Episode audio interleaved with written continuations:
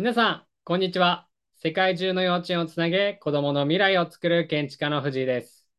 え今日はですね、え皆様に持って帰っていただきたいものをですね、一つお伝えしていきたいと思います。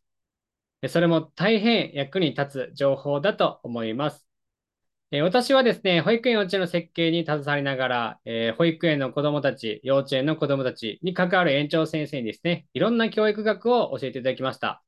えー、そこからですね、まあ、皆さんが聞いたことあるような内容ですね、モンテッソーリとか、シュタイナーとか、レッジェミリア教育とか、たくさんある中でですね、えー、調べれば調べるほどですね、何に行き着いたかって言いますとですね、脳科学っていう、その分野に行き着きました。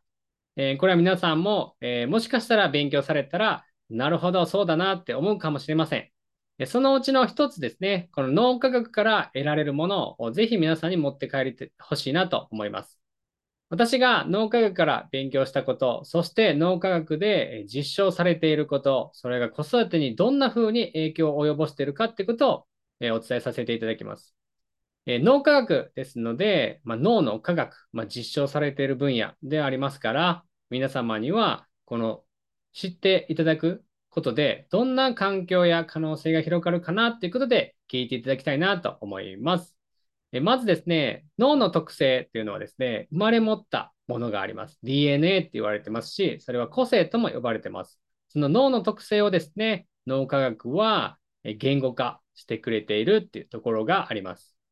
今日はその脳の特性、あなたの子供の脳の特性が言語化されたらいかがでしょうか？そのうちの、えー、いろんな中身のものがありますが、今日は一つお伝えさせていただきます。脳の特性が一つ言語化されたらいかがでしょうか？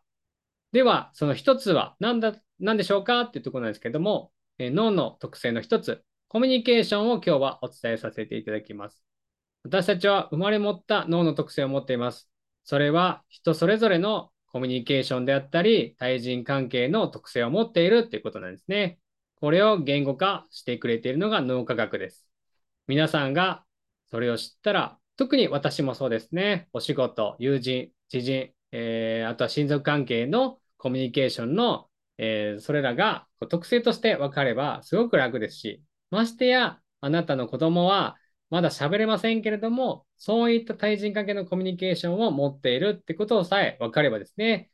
関わり方、環境の、えー、整え方がどうでしょうかこう少しは楽になるんではないでしょうか。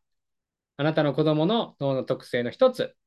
コミュニケーション、対人関係が分かれば、どのように私たちは接することができるでしょうか。